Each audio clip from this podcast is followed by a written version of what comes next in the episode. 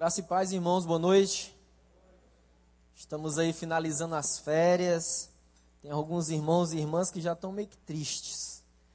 Mas há tempo para todas as coisas. Estamos começando o ano e a gente tem muita coisa para fazer em Deus. Gente, eu quero pensar com vocês nessa noite como que a gente pode viver nesse mundo sem se inquietar com o desequilíbrio ecológico, sem se inquietar com o tráfico de pessoas, sem se inquietar com a destruição nas famílias. Nos meus primeiros anos de seminário, eu ouvi a palavra de um grande amigo, homem de Deus, e ele fez para mim a citação de um teólogo alemão chamado Calbart, que dizia o seguinte: Todo homem, toda mulher de Deus precisa ter a Bíblia na mão direita e um jornal na mão esquerda. E a partir desse conceito, dessa citação de Calbart, eu penso que não tem como nós lermos o jornal, assistirmos a televisão, e a partir dessas notícias da, das quais eu citei, não virem em nosso coração estilhaços de desânimo e desesperança. Não tem como. Mas eu quero nessa noite, no nome de Jesus, convidar alguém que pode nos ensinar como cultivar esperança em meio ao caos. Como cultivar esperança em meio ao caos. Abre a tua Bíblia em Gênesis capítulo de número 21. Gênesis capítulo 21, a partir do versículo de número 9. Diz assim a palavra do Senhor: Vendo Sara que o filho de Agar, a egípcia, a qual ele dera a luz a Abraão, caçoava de Isaac, disse a Abraão: Rejeita essa escrava e seu filho, porque o filho dessa escrava não será herdeiro com Isaac, meu filho. Pareceu isso muito penoso aos olhos de Abraão, por causa de seu filho. Disse, porém, Deus a Abraão: Não te pareça isso mal por causa do moço e por causa da tua serva. Atende a Sara em tudo o que ela te disser, porque por Isaque será chamada a tua descendência. Mas também do filho da serva farei uma grande nação, por ser ele teu descendente. Versículo 14. Levantou-se, pois, Abraão de madrugada, tomou pão e um odre de água, pôs-as nas costas de Agar, deu o menino e a despediu. Ela saiu andando errante pelo deserto de Berseba. Tendo-se acabado a água do odre, colocou ela o menino debaixo de um dos arbustos, e afastando-se foi sentar de frente, à distância de um tiro de arco, porque dizia: Assim não verei morrer o menino. E sentando-se em frente dele, levantou a voz e chorou. Deus, Deus, pois, ouviu a voz do menino, e o anjo de Deus chamou do céu Agar e lhe disse: Que tens, Agar? Não temas, porque Deus ouviu a voz do menino, daí onde está. Ergue-te, levanta o rapaz, seguro pela mão, porque eu farei dele um grande povo. Abriu-lhe Deus os olhos, viu ela um poço de água e indo a ele, encheu de água o odre e deu de beber ao rapaz. Deus estava com o rapaz, que cresceu, habitou no deserto e se tornou flecheiro. Habitou no deserto de Parã, e sua mãe o casou com uma mulher da terra do Egito, e que Deus nos abençoe. Deixa eu situar vocês. Agar era escrava de o pai da fé, Abraão. E como que ela entrou na história dessa família? Sara, mulher de Abraão, não podia ter filhos. E Sara estava triste, porque não podia dar um filho ao marido a quem amava. Então o que é que Sara faz? Chama Agar a escrava e oferece a escrava a Abraão. E ali eles têm um filho chamado Isaac. Olha só. Por uma atitude inconsequente de Sara,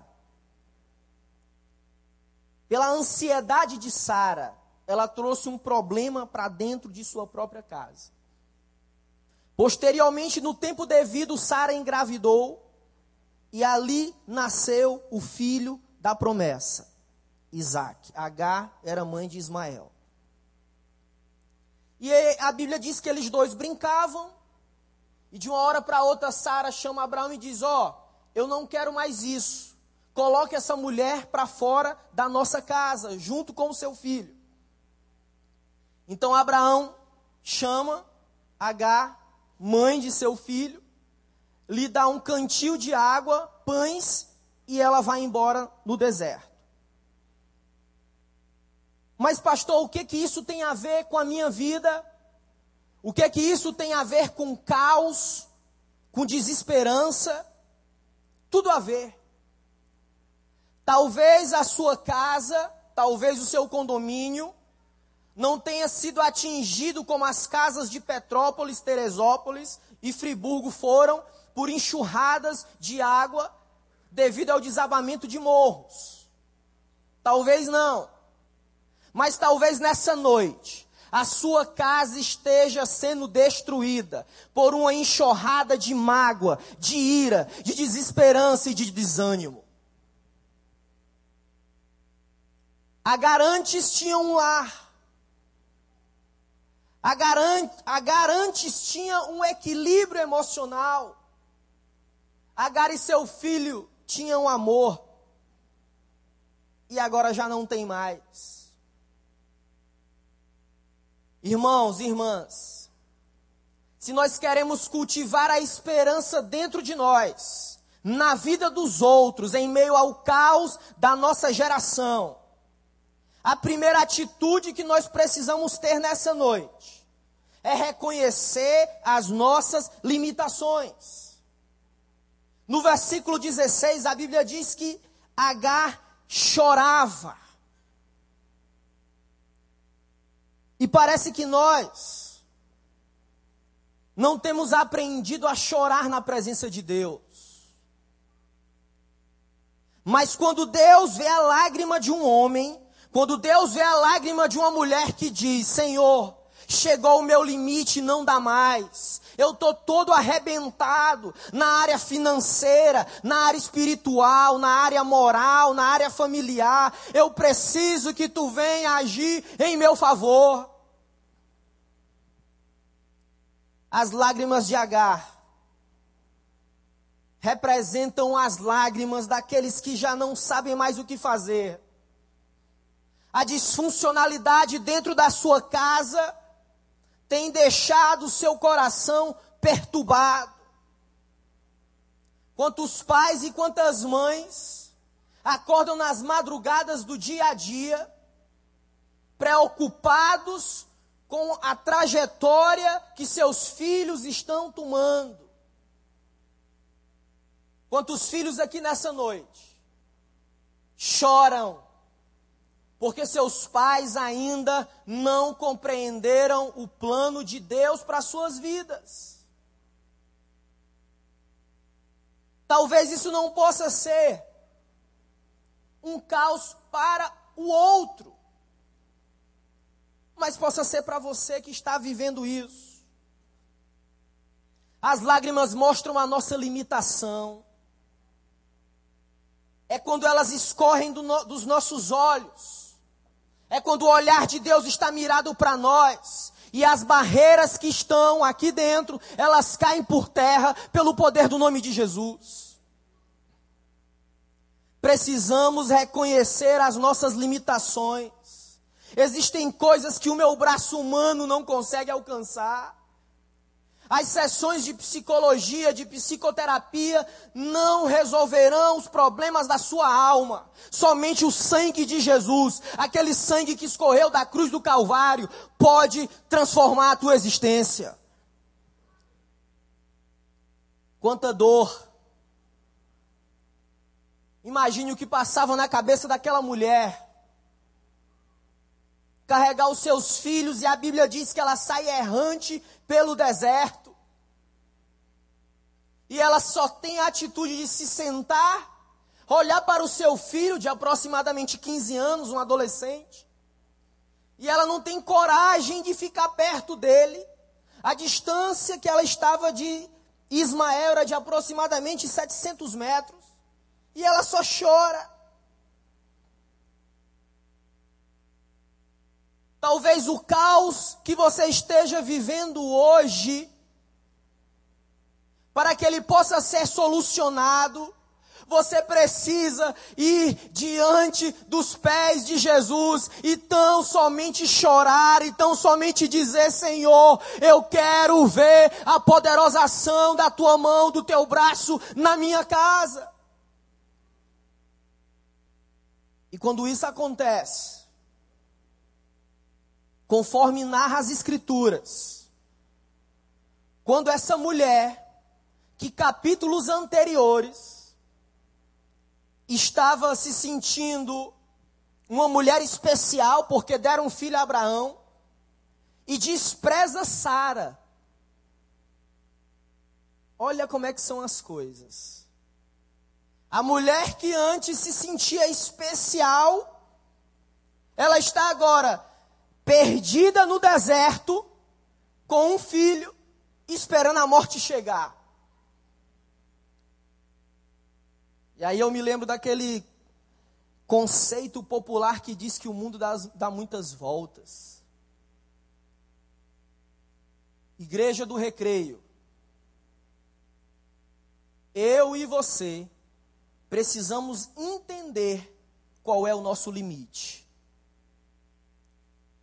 Porque se nós não entendermos até onde nós podemos ir, nós tão somente seremos homens e mulheres arrogantes e prepotentes na trajetória das nossas vidas. Mas graças a Deus, que o Espírito Santo tem nos dado a capacidade de chorar diante do caos do mundo diante do caos meu no meu interior.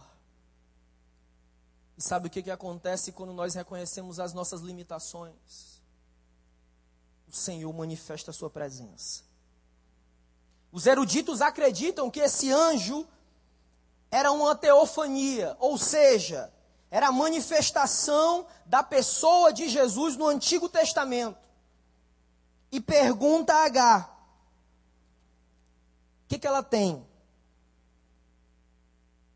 Aparentemente parece uma pergunta meio que sem sentido. Mas se nós lermos todo o Novo Testamento, quase ou todos os encontros de Jesus, existe uma tal pergunta: O que queres que eu te faça? Senhor, eu quero ver. Senhor, eu quero andar. Senhor, eu quero ser curado dessa lepra. Foi da mesma maneira que o Senhor tratou com Agar. Essa mulher estava com fome, com sede, desesperada. Mas na onisciência, na onipresença e na onipotência de Deus, ele vai ao encontro daquela mulher e começa a mostrar a ela coisas que ela não consegue ver em meio ao caos.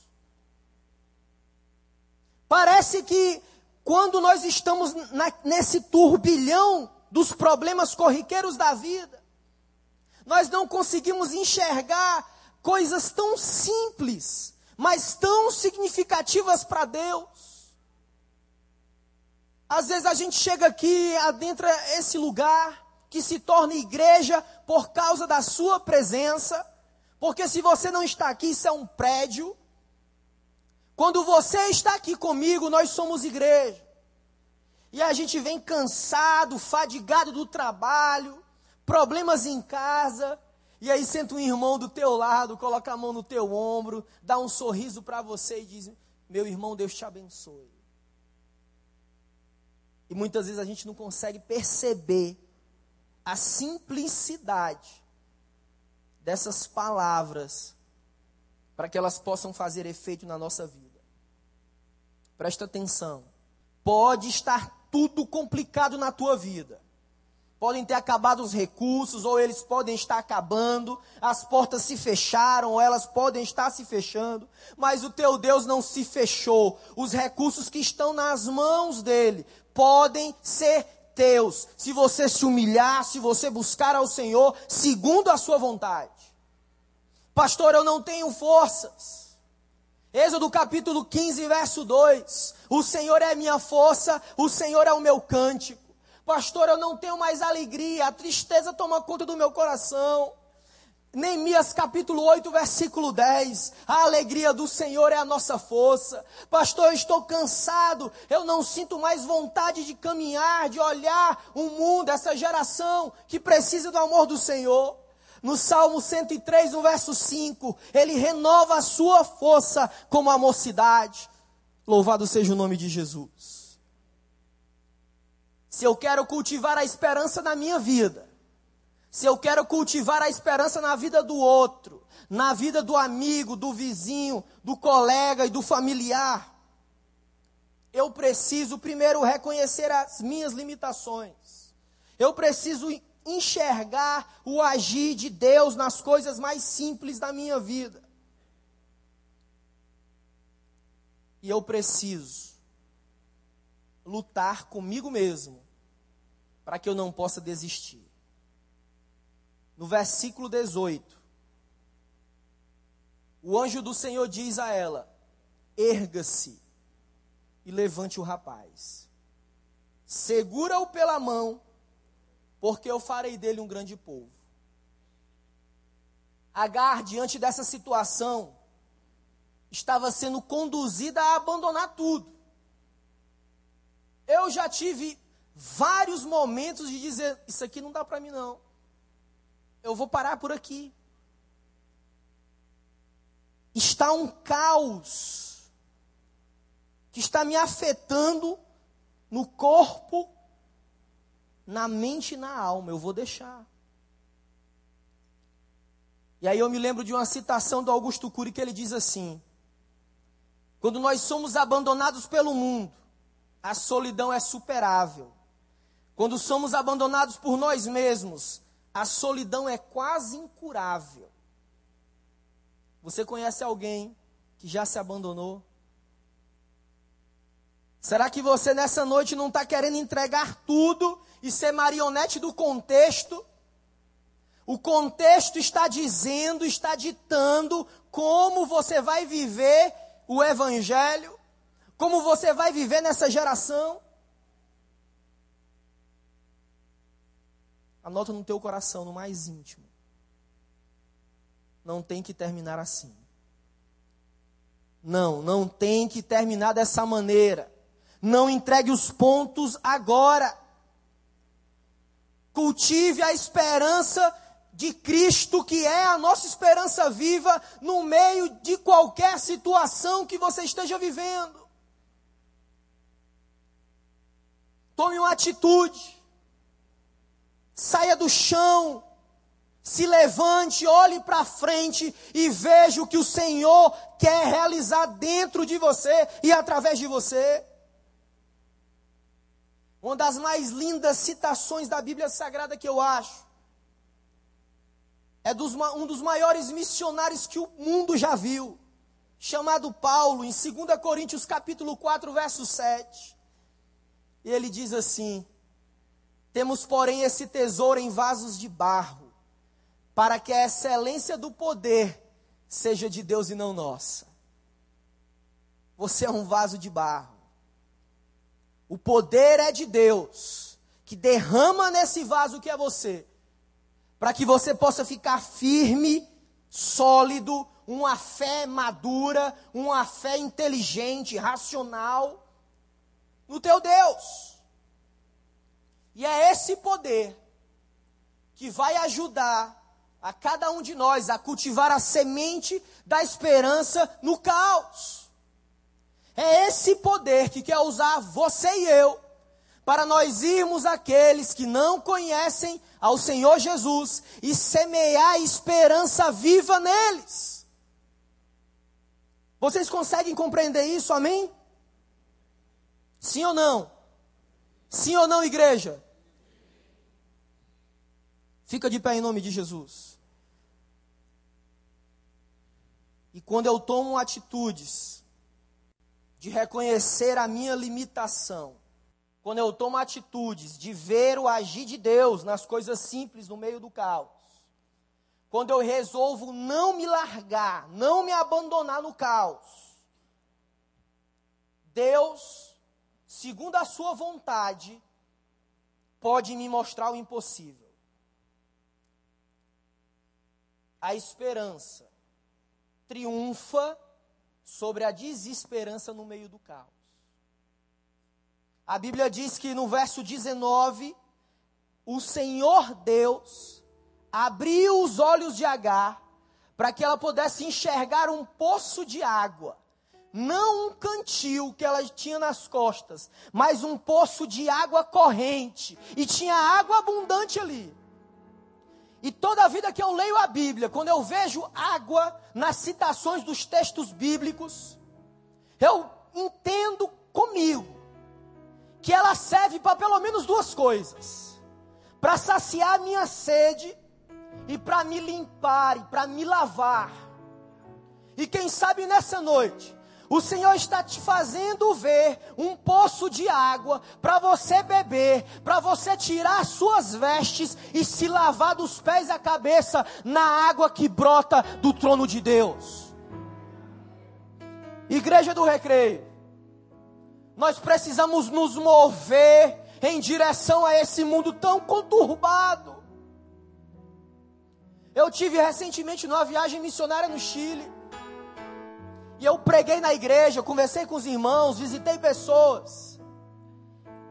E eu via no, nos olhos daquela gente, muitas delas que não conheciam a Cristo, que viviam o materialismo, o dinheiro, que elas precisavam da esperança de Cristo.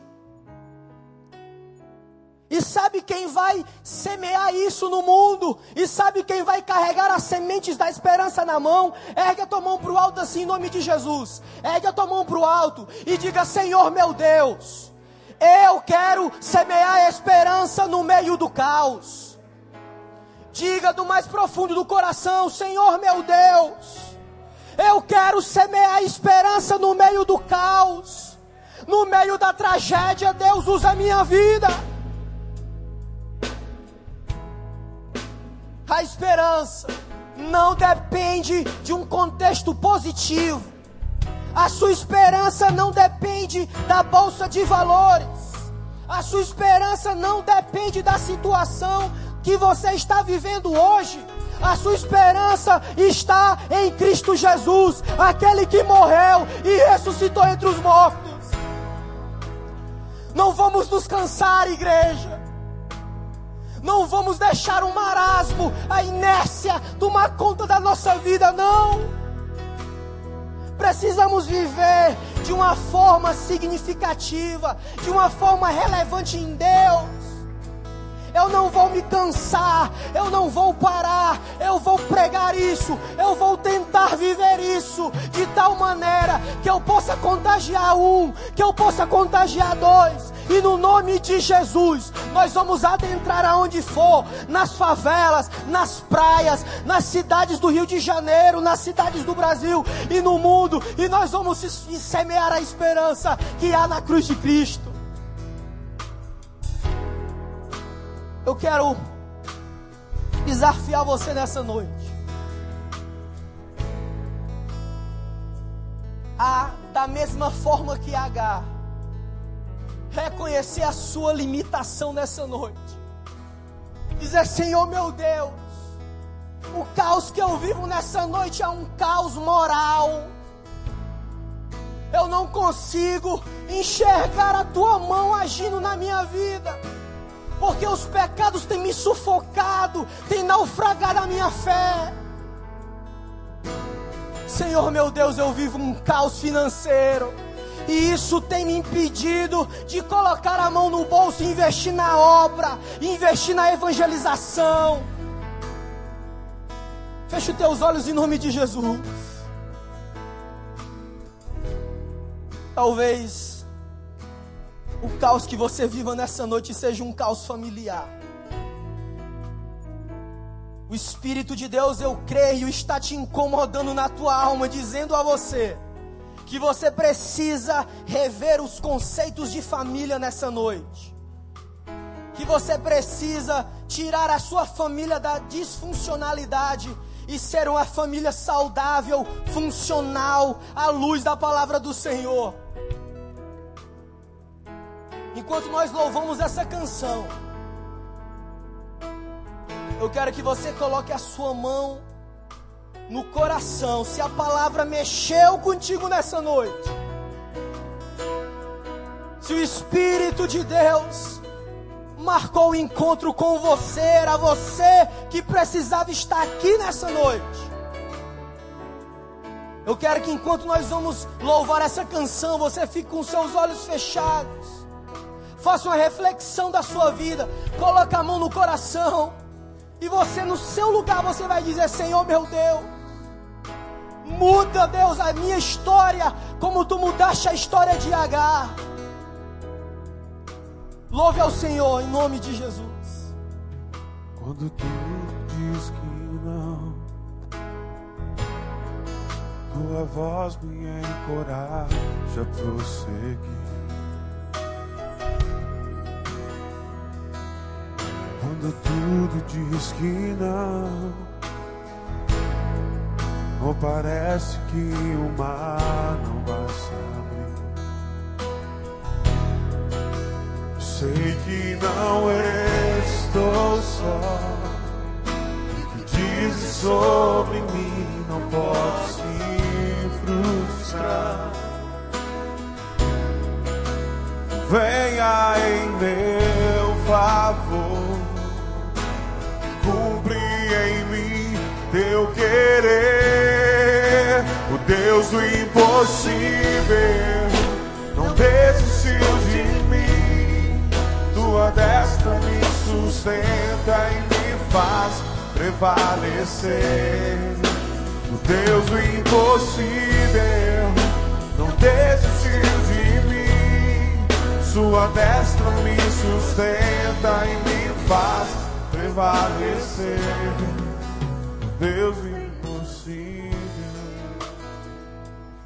A igreja com seus olhos fechados em intercessão. Nesse momento eu creio que correntes estão sendo colocadas por terra no nome de Jesus. Se você colocou a sua mão no coração, eu quero convidar você a sair do seu lugar. E como sinal de entrega, você vir aqui ao altar do Senhor, dizendo: Senhor, eu me rendo.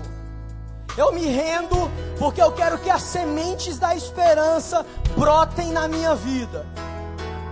Eu quero convidar você a sair do seu lugar e vir aqui em nome de Jesus. Da igreja com os olhos fechados, adorando a Deus, louvando ao Senhor. Vem em nome de Jesus. Vem em nome de Jesus.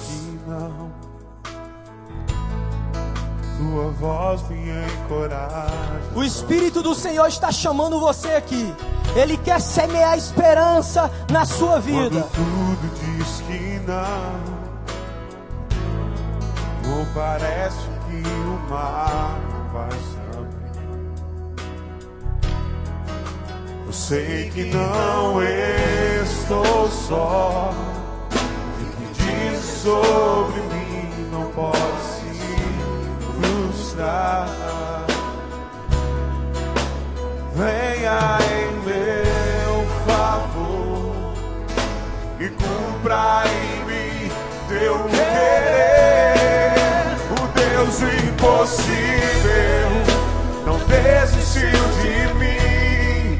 Sua destra me sustenta e me faz prevalecer. O Deus impossível não desistiu de mim. Sua destra me sustenta e me faz prevalecer. O Deus do impossível, o Deus do impossível, não desistiu de mim. Sua destra me sustenta e me faz prevalecer. impossível não desistiu de. Sua destra me sustenta e faz prevalecer o Deus do impossível. Queria que a igreja do Senhor estendesse as mãos para cá nessa direção. Deus Na autoridade do nome de Jesus. Quero convidar o pastor Franco para vir fazer essa oração aqui, entregando a vida dessas pessoas na mão do Senhor.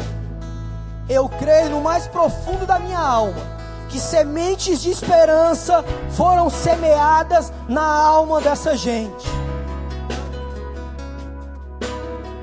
O Espírito do Senhor tem muitas coisas para realizar no nosso meio em 2011. E eu creio assim, ergue a tua mão para cá com autoridade. Você que está aqui na frente, não se esqueça do dia de hoje. Guarde essa semente no seu coração, não deixe que Satanás a roube. E creia que o Senhor está vendo, está contemplando o seu quebrantamento, a sua humildade, o seu clamor. E a partir de hoje, já começou uma obra nova na tua vida. E Ele vai honrar esse teu gesto de entrega. Amados, vamos clamar por esses irmãos. Pai, muito obrigado, Senhor, pela instrumentalidade do pastor Marcos, pela maneira como o Senhor falou através do teu servo e da sua palavra. E como teu Espírito Santo completa essa obra maravilhosa de transformação das nossas vidas. Obrigado, Senhor, por essa ministração e por cada pessoa que hoje foi alcançada pela tua graça e pela tua misericórdia. Que o Senhor possa honrar, ouvir e abençoar o clamor de cada um destes irmãos que se coloca de pé aqui diante de ti na tua presença. Que assim como o Senhor enviou o seu anjo a socorrer Agar naquele momento de aflição e angústia, que agora, ó Pai, na vida de cada um destes aqui, o Senhor também os visite na medida das suas necessidades, Senhor, e os abençoe, Pai, em nome de Jesus. Amém.